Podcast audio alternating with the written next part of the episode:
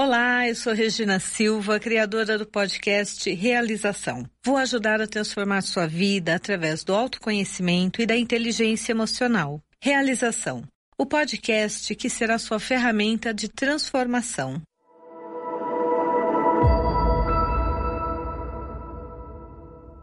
Dando continuidade ao episódio anterior, aquele negócio, eu tirei nove na prova, foi só nove, porque eu errei. Ok, foi nove. O que, como é que eu posso melhorar para a próxima vez? E é exatamente esse o aprendizado. Ah, Regina, mas eu realmente sofro disso. Como é que eu posso estar fazendo com que essa situação mude? Em primeiro lugar, tomando consciência. O primeiro grande passo na nossa vida é nós termos consciência daquilo que realmente é um problema na nossa vida. Para algumas pessoas, a perfeição não é um problema porque elas realmente buscam um trabalho com mais perfeição, elas estão num processo contínuo de melhoria. Agora, quando isso se torna um ponto onde começa a afetar minha saúde física, minha saúde emocional ou a minha saúde mental, aí nós estamos dizendo que isso se tornou um problema. Primeiro ponto, nós precisamos olhar para nós. Nós precisamos entender quando isso surgiu? Por que surgiu? É realmente o um impulsor? Eu recebi isso lá na infância, eu tenho esses cinco e eu posso mudá-los? Posso, posso sim. Mas nada se muda sem primeiro a consciência. Isso não é um processo para que você busque uma terapia, mas é a autopercepção. Se as pessoas me chamam de perfeccionista isso me irrita, vale a pena eu parar, olhar e perceber por que, que me irrita tanto. Se o tempo inteiro eu me sinto cobrado por fazer melhor, eu tenho que ver como isso surgiu, por que isso surgiu. Eu sei de casos de pessoas que nunca assistiram a própria live, nunca assistiram as próprias gravações. Por quê? Porque não conseguem. Porque elas acham que vai ter tantos erros que isso vai ser tão atormenta tanto que eu não quero fazer. Eu não quero olhar para aquilo que eu fiz. Então eu prefiro deixar aquilo naquela zona onde eu recebo as críticas ou os elogios, mas eu não quero criticar. Muitos atores, muitas atrizes passam por isso. De às vezes chegar a um processo de ter que trabalhar uma depressão, por quê? Porque não estão no patamar onde se colocaram, onde acham que tem que estar. Nós precisamos entender que assim é o que eu disse, quando nós falamos de um impulsor, e o impulsor é uma parte do nosso comportamento é um sabotador nosso. O primeiro passo é eu me dar conta dele.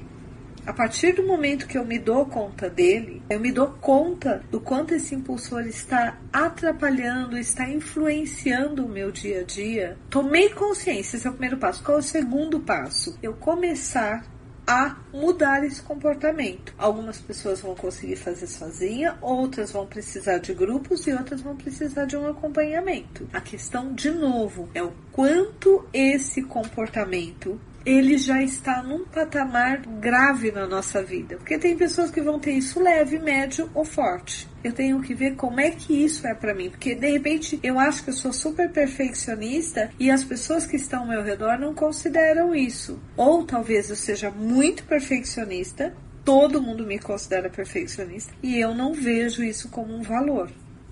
Tudo isso nós temos que avaliar. Como é que eu paro isso? Como em todo o processo de mudança. Primeiro momento, eu vou tomar consciência e eu vou me ver realizando aquele comportamento. Eu vou me ver me cobrando, eu vou me ver com dor de estômago, eu vou me ver com medo de apresentar, me sentindo incompetente porque errei uma palavra, porque o erro ocorre nos pequenos detalhes. A cobrança é tanto que às vezes eu nem enxergo onde eu errei. Então, o primeiro ponto é: eu vou ter consciência, mas eu vou continuar entrando nesse looping nessa autocobrança. Eu às vezes não vou dormir com medo a fazer uma apresentação correta. Eu não vou aceitar um trabalho que não seja o mínimo, o melhor do melhor. Num terceiro momento, eu vou me dar conta que eu estou entrando nesse impulsor quando é como assim, é, a primeira fase é eu caí, eu estou com o bumbum no chão, e eu me vejo caída no chão e falar de novo. O segundo momento ali, o terceiro é eu me dou conta no momento em que eu piso na casca de banana e eu falo comigo, poxa, eu vou cair. Não tem como eu não caí. Mas aí eu já tenho uma consciência que ela já foi um pouco anterior a estar no chão. E aí o próximo momento é aquele momento que eu me percebo entrando no impulsor. Eu percebo que o impulsor está ali como se fosse uma porta, que eu tenho a opção de abrir ou não, ou seja, eu vejo a casca de banana e eu falo para mim, eu quero ou não pisar nessa casca de banana. Eu vou me sacrificar, me cobrar, me sentir péssimo, acabar com a minha autoestima, ou eu vou fazer um trabalho bom, o melhor que eu puder. E o próximo eu ainda vou fazer melhor, e o próximo eu ainda vou fazer melhor. E para quem é empreendedor, isso é muito importante, porque às vezes nós ficamos procurando uma ideia tão perfeita, tão perfeita que nenhuma ideia é perfeita o suficiente para nós transformarmos em negócios. E enquanto isso, N pessoas estão fazendo aquela ideia render dinheiro, render um negócio e nós pensamos, poxa, mas eu faço muito melhor. Por que, que essa pessoa está nesse patamar e eu não? Porque possivelmente ela aceitou o risco de apresentar algo que não fosse perfeito. E aí ela foi melhorando no processo. Muitas vezes é conscientemente saber que aquilo não está perfeito, porque para quem tem esse impulsor, para quem tem esse comportamento do perfeccionismo, o perfeito não é 100%, é de 120 a 150. E mesmo assim ela ainda critica quando sai 150. O primeiro movimento é entender o quanto isso efetivamente está fazendo com que eu tenha a minha vida paralisada o quanto isso, o quanto essa perfeição, ela está me fazendo não viver a minha vida. O como eu posso passar da negação de que não é um problema, aquilo é um problema. E aí nós vamos usar, eu sempre brinco, né, a regra do alcoólatra tá? Do AA. Qual é o primeiro passo do AA? Reconhecimento do quanto aquilo está acabando com a minha vida, do quanto aquilo está me paralisando, do quanto aquilo não está me deixando viver do quanto aquilo está criando um trauma em mim que me impede cada vez que eu vou dar um passo, dar um para trás. Então, enquanto eu não tenho essa consciência do quanto o perfeccionismo ele está gerando esse problema na minha vida, eu não tenho como tratar dele porque isso vai me fazer trabalhar muito mais, muitas vezes me cansar, muitas vezes isso pode até me levar a um processo. Esse pode ser um dos estopins de eu entrar no burnout, porque eu tenho que fazer tanto, eu não posso parar, eu tenho que pensar, eu tenho que ser melhor, eu tenho. É muito complicado para qualquer pessoa ter que o tempo inteiro ser perfeita, não poder relaxar. Um dos pontos é tomar consciência. Pesquisas hoje já demonstram quanto o perfeccionismo ele traz para a nossa vida consequências. Muitas vezes as pessoas vão. É, é interessante isso. A pessoa procura uma terapia por conta de uma ansiedade. Quando você vai cavar mais um pouquinho, você cai nessa questão do impulsor do perfeito. Eu já passei por isso. Tenho até alguns cases engraçados em cima disso, de um pessoa. Eu fiz alguns cursos no passado, muitos cursos no passado, e num desses cursos uma das pessoas ela fez uma massagem do parceiro e depois de três horas de massagem ela falou para ele ainda não está perfeita.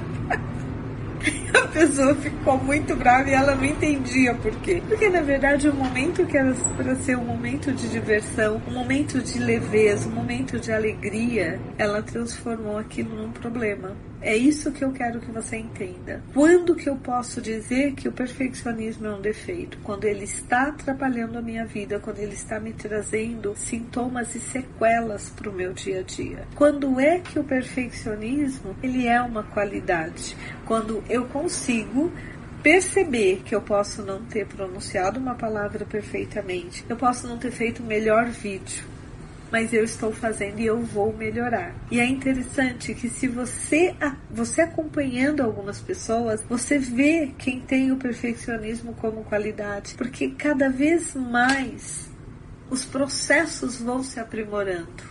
Observa. Esse dia eu estava buscando uma empresa para um, um fornecedor e eu avaliei o Reclame Aqui. E eu percebi que nos, ela está no mercado há quatro anos. No primeiro ano a avaliação foi quatro. No segundo ano pulou para seis. No terceiro ano para sete. E agora no quarto ano ela está com uma avaliação no Reclame Aqui de 7,5 a 8. Olha como o perfeccionismo aí foi usado como uma qualidade e a empresa está crescendo. Isso me deu segurança de que essa é uma empresa com a qual eu gostaria de trabalhar, porque as pessoas que estão lá estão num processo contínuo de aperfeiçoamento. Elas saíram de quatro para oito. Praticamente, elas conseguiram olhar, ver onde estavam errando e aprimorar isso. Agora, quando eu paro, eu não faço isso, eu só me cobro eu só me desqualifico, eu só ataco a minha autoestima, eu me coloco no buraco porque não saiu perfeito, aí você precisa de ajuda. Que isso já está trazendo um problema para o seu cotidiano. Não possivelmente possivelmente não só para sua vida, mas para a vida das pessoas que também estão ao teu redor. Então, se eu tenho um pai perfeccionista ou uma mãe perfeccionista, eles vão cobrar isso dos filhos. A questão é, será que esse é o impulsor do filho? Porque quem é perfeccionista tem uma tendência a buscar pessoas que têm é, impulsores de ser esforçado eu sou perfeccionista, eu vou me casar com um cara que o tempo inteiro ele se esforça, mas não necessariamente realiza. Como é que fica essa relação? Eu vou buscar uma pessoa que o tempo inteiro vai me dizer sim. Como é que vai ficar essa relação? Eu vou buscar uma pessoa que o tempo inteiro vai ter que estar tá correndo para realizar e estar tá refazendo. Como é que fica essa relação? É muito importante quando nós falamos que fazemos essa associação e foi o jeito mais simples que eu encontrei de nós discutirmos perfeccionismo. Porque senão nós ficamos numa indicação, num quadro de indicar tratamentos, quando na verdade o que eu quero é que você entenda que você pode fazer isso sozinho também, dependendo como é que isso já esteja implantado em você.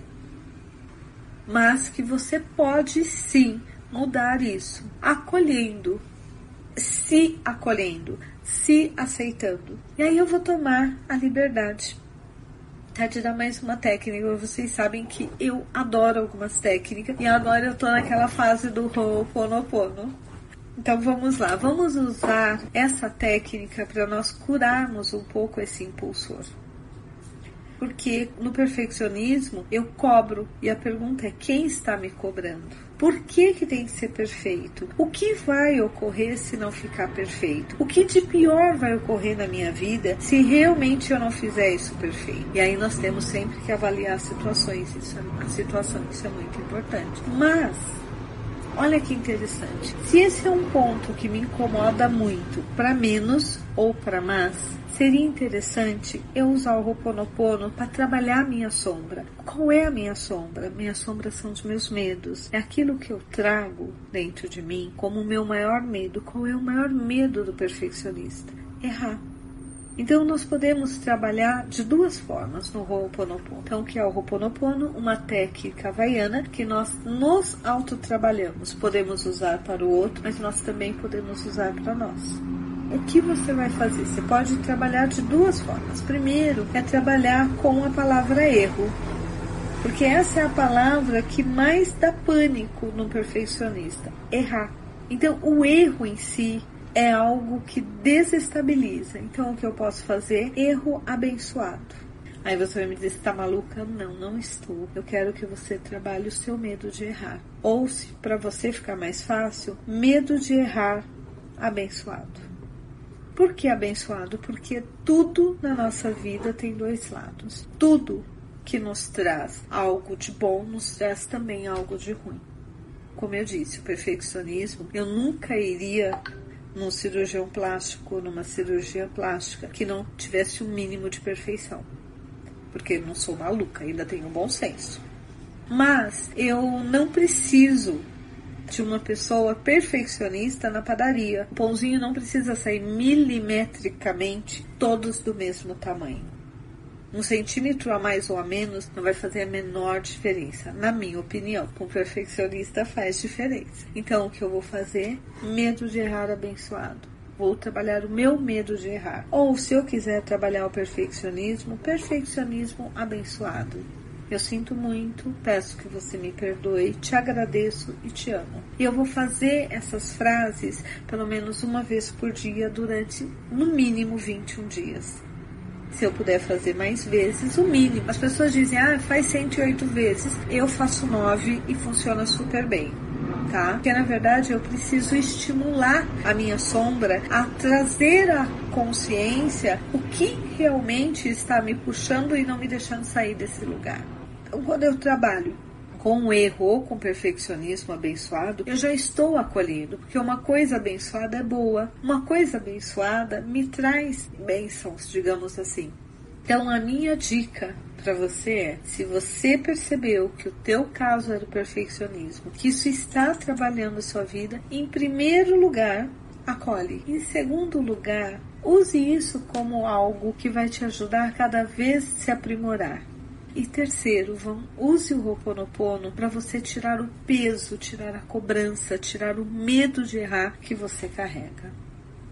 Eu acho que assim, falar sobre. Nós poderíamos passar horas aqui falando sobre perfeccionismo. Mas eu acho que o mais importante é nós termos a consciência e é a consciência que faz toda a diferença. É a consciência que nos tira da ignorância. É a consciência que nos traz a possibilidade de cura.